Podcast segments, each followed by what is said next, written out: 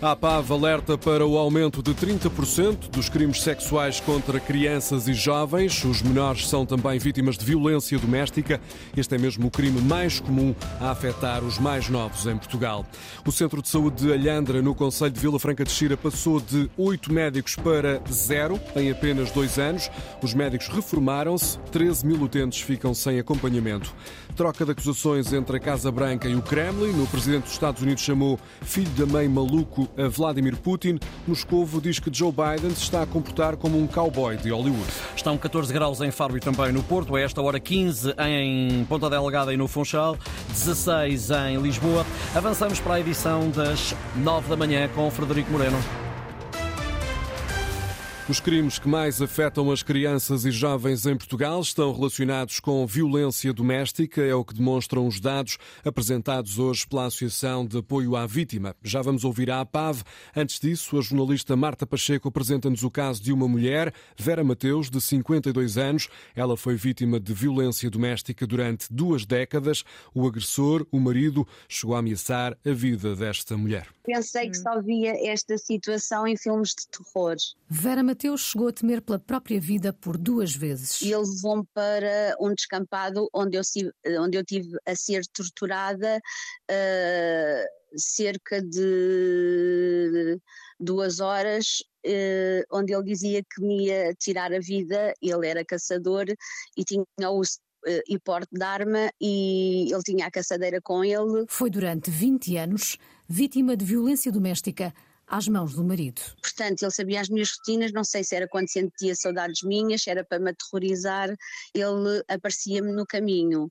Uma das vezes uh, tinha, abriguei-me na Caixa Geral de Depósitos, assinei o, o botão de pânico. Com duas filhas, conta que passou por um longo e penoso processo até dizer basta. Nós bloqueamos, nós vivemos numa ilusão que a pessoa vai sempre mudando, mudar e a pessoa não vai mudar nunca.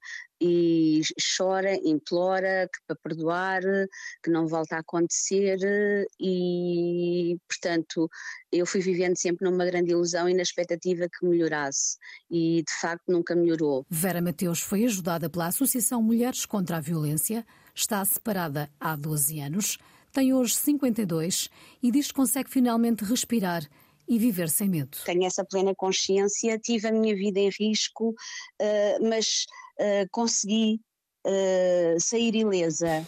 O exemplo de uma mulher que foi vítima de violência doméstica ao longo de 20 anos. Daqui a pouco, a partir das nove e meia da manhã, na emissão da Antena 1, vamos olhar para o aumento do número de mortes neste contexto de violência doméstica, com a participação de vários convidados. A violência doméstica domina a lista de crimes cometidos contra menores em Portugal, mas os dados da APAV apontam também para outra realidade preocupante. Os crimes sexuais contra crianças e jovens registraram um aumento de 30% no ano passado.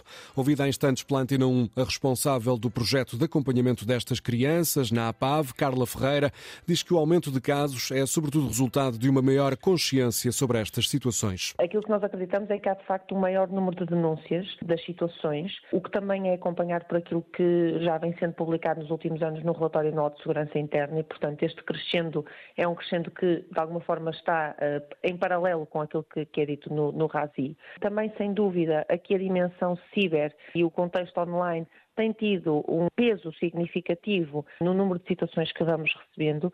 A maior parte dos crimes acontece ainda dentro de portas, dentro de quatro paredes, num contexto doméstico. São praticados sobretudo quer a família nuclear, quer a família alargada destas crianças e jovens. Obviamente também temos aqui um número significativo de crimes que são acontecidos fora do contexto familiar, mas mesmo dentro destes, a maior parte das pessoas que praticam estes crimes são pessoas que a vítima conhece e com quem convive regularmente. Carla Ferreira da Alpav a indicar que os crimes sexuais contra menores estão a aumentar através da internet, mas continua a ser dentro da família que ocorrem a maior parte destas agressões. Cuidado com a ondulação. O Instituto Português do Mar e da Atmosfera elevou para vermelho o aviso de agitação marítima que abrange todos os distritos da costa entre Lisboa e Viana do Castelo. As ondas podem atingir os 14 metros de altura. O mar vai estar agitado já a partir desta esta tarde, cenário que deverá agravar-se ao longo dos próximos dias. A falta de médicos é um dos temas que tem marcado a pré-campanha eleitoral. Olhamos por isso para um caso problemático em Vila Franca de Xira, no distrito de Lisboa. Há um centro de saúde onde todos os médicos passaram à reforma nos últimos dois anos. Com 13 mil utentes, o Centro de Saúde de Alhandra passou de 8 para 0 médicos. É lá que está a repórter Inês Martins, agora em direto. Como é que a população, Inês, está a encarar esta nova realidade?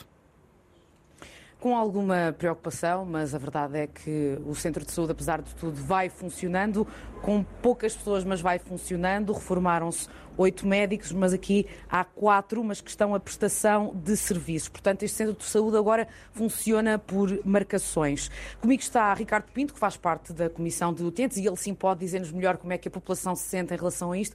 Pergunto-lhe, em primeiro lugar, se foi uma das pessoas que ficou sem médico de família e que constrangimentos é que isso tem causado.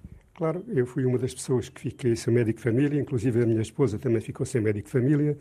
Ela que tem problemas de saúde mais complicados que eu tenho ainda, tem problemas de diabéticos, de psicológicos também. E para este, tudo isto, a, a pessoas que tenham este tipo de doenças ainda vai complicar mais a vida, principalmente porque não temos médico de família aqui, temos de deslocar para outros locais. Eh, marcámos, portanto, recentemente aqui uma consulta, tivemos cerca de duas semanas a resposta, fomos atendidos em Vila Franca, uh, diga-se de passagem, muito bem atendidos pelo médico profissional que nos, atendeu. Mas fica satisfeito com esse novo sistema? Não, esse sistema não é a solução porque há pessoas que têm dificuldades de se deslocar e deslocar para Vila Franca não é a mesma coisa para que, termos aqui médicos, o que se justifica é termos aqui os médicos de família, darem condições aos médicos para se fixarem neste centro de saúde, que tem todas as condições, é um centro de saúde que tem 10 anos de construção, foi construído de raiz para essa situação, substituindo um anterior que não... Então, como membro da Comissão do Tenso, o que é que o senhor acha que tem que ser feito para os médicos ficarem aqui? O que tem que ser feito é dar condições aos médicos para se fixarem aqui, para termos aqui médicos, para as pessoas não terem que se deslocar para longe daqui da sua população, do seu centro de saúde, que onde o centro de saúde, como eu digo, tem todas as condições para para os médicos aqui se fixarem assim, lhe dariam condições e o problema está aí. Não basta mudar o nome às unidades familiares de saúde ou às unidades locais de saúde, não basta mudar isso. Isso Muito não vai obrigada. resolver nada. Muito obrigada. É o testemunho de um utente, entre ele, uh, uh, uh, dos quais ficou sem, sem médico de família, e são cerca de 13 mil utentes a que isto aconteceu depois de, entre 2022 e 2023, os oito médicos que aqui trabalhavam se terem aposentado. Reportagem direto de Inês Martins neste Centro de Saúde de Alhandra, Conselho de Vila Franca de Xira, onde todos os médicos passaram à reforma nos últimos dois anos. A falta de médicos no SNS tem sido um tema abordado pelos partidos políticos a caminho das eleições de 10 de março. Pouco visível na pré-campanha eleitoral tem estado o líder do Partido Popular Monárquico. O PPM integra a coligação da Aliança Democrática, juntamente com o PSD e CDS, mas Gonçalo da Câmara Pereira tem estado ausente do espaço mediático. Ontem foi exceção de visita à Ilha da Madeira. Gonçalo da Câmara Pereira garantiu em entrevista à CNN Portugal que a AD não está a tentar esconder o PPM. Ele assegura que vai participar na campanha. Eu posso ser útil à coligação, mas a pessoa mais importante neste momento é o Luís Montenegro. Tem que afirmar. Porquê? Porque é o líder de uma coligação. Portanto, o espaço todo neste momento é dele. Há de haver o espaço do PPE, como há de haver o espaço também do CDS. É, agora, neste momento, estou aqui na, nesta pré-campanha eleitoral a apoiar a nossa candidatura individual aqui à Madeira e depois, logo, quando for para o continente, é de entrar e então, na campanha eleitoral, vou com certeza entrar com todo o prazer. Agora, é evidente, nós estamos na coligação, tudo sempre que for preciso, lá terei, estarei para ser útil. O líder do Partido Popular Monárquico respondeu também, nesta entrevista à CNN Portugal, às acusações de machismo. Gonçalo da Câmara Pereira justifica-se, diz que tudo não passou de um papel que representou em programas de entretenimento na televisão. Durante anos fui um bom ator, porque durante 10 anos fiz, fiz, eh, fui contratado para ser um machista na televisão, nos programas lúdicos da manhã do, do Gocha, e, e transportaram isso para a política. Não sei se por maldade, se por ignorância, e Deus queira que não seja por ignorância, e, e transformou, quer dizer, transformou-me num bom ator. Nem nunca passou para a cabeça bater numa mulher. Agora, é evidente, se eu estou ali a fazer um papel e pagam para fazer o papel, eu filo muito bem. E estou muito contente, de hoje em dia, em termos, em termos de ator, considero, estou muito contente porque o papel resultou. Defesa de Gonçalo da Câmara Pereira perante um tema que chegou a ser abordado nos debates eleitorais, com Luís Montenegro, líder do PSD, a afirmar perante a líder do PAN, Inês Souza Real, que não se revia em discursos machistas. Montenegro lamentou estas declarações passadas do líder do PPM. Os partidos eurocéticos têm um apoio mais elevado nas zonas rurais da União Europeia. A conclusão é de um relatório do Comitê das Regiões. Em Portugal destaca-se a região do Baixo Alentejo, onde nas eleições eleições de 2022, 31% dos votos foram para partidos que colocam em causa a União Europeia. A correspondente da Antena em Bruxelas, André Neves, ouviu a comissária Elisa Ferreira, que, com base nos resultados deste estudo, recomenda uma maior atenção política para o território alentejano. O estudo do Comitê das Regiões refere que, em Portugal, a região do Alentejo apresentou uma percentagem de votos eurocéticos mais elevada do que no resto do país. Mas a comissária da Coesão e Reformas, Elisa Ferreira, que defende que nenhuma região deve ficar para trás, diz que a sensação de abandono não se sente só nas regiões mais rurais da Europa. Podem ser regiões de montanha, podem ser regiões industriais antigas. O que nós queremos sublinhar é que há regiões que precisam daquele apoio, que são as regiões com níveis de rendimento muito, muito baixos, e depois há as regiões que precisam de ser apoiadas para que não caiam num processo de estagnação. O estudo do Comitê das Regiões refere que em Portugal a percentagem de votos eurocéticos, ou seja, em partidos que se mostram contra os valores europeus, foi mais elevada no Alentejo, em particular na região do Baixo Alentejo, que atingiu uma cota de votos eurocéticos de 31% nas eleições nacionais de 2022.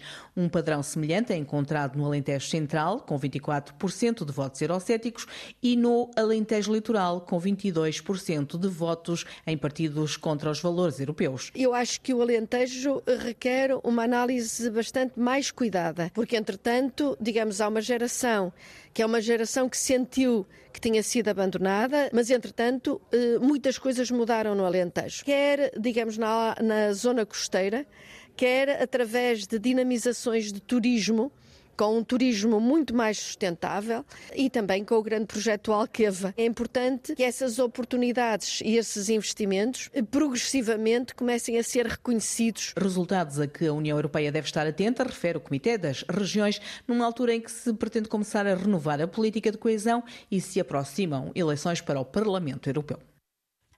Poucas semanas de eleições antecipadas são então reveladas as conclusões deste relatório que revelam que os eleitores de zonas rurais são aqueles que mais votos dão aos partidos eurocéticos. É um tema que vai ser desenvolvido na edição de hoje do Portugal em Direto, depois das notícias da uma da tarde. Não estava escrito no discurso, o presidente dos Estados Unidos chamou filho da mãe maluco a Vladimir Putin. O comentário foi feito por Joe Biden ontem durante uma ação de recolha de fundos em São Francisco. O Kremlin já reagiu. Esta manhã, Moscovo condena o recurso a este vocabulário e diz que Joe Biden se está a comportar como um cowboy de Hollywood. Fez com uma notícia de última hora. O antigo futebolista Dani Alves foi condenado em tribunal por agressão sexual. O verdito acaba de ser conhecido. O brasileiro foi condenado a quatro anos e meio de pena de prisão terá também de pagar 150 mil euros à vítima. Dani Alves vestiu a camisola do Barcelona durante vários anos, também da seleção brasileira. Este caso remonta a dezembro de 2022, quando o brasileiro terá agredido sexualmente uma mulher de 23 anos numa casa de banho de uma discoteca. Agora o tribunal decidiu, Dani Alves vai ter de cumprir pena de prisão efetiva de 4 anos e meio. Notícias.rtp.pt, informação que está disponível e também atualizada na internet. Jornal às 9 da manhã com Frederico Moreno, simultâneo da Antena 1, com Antena Madeira, Antena Açores e RDP Internacional.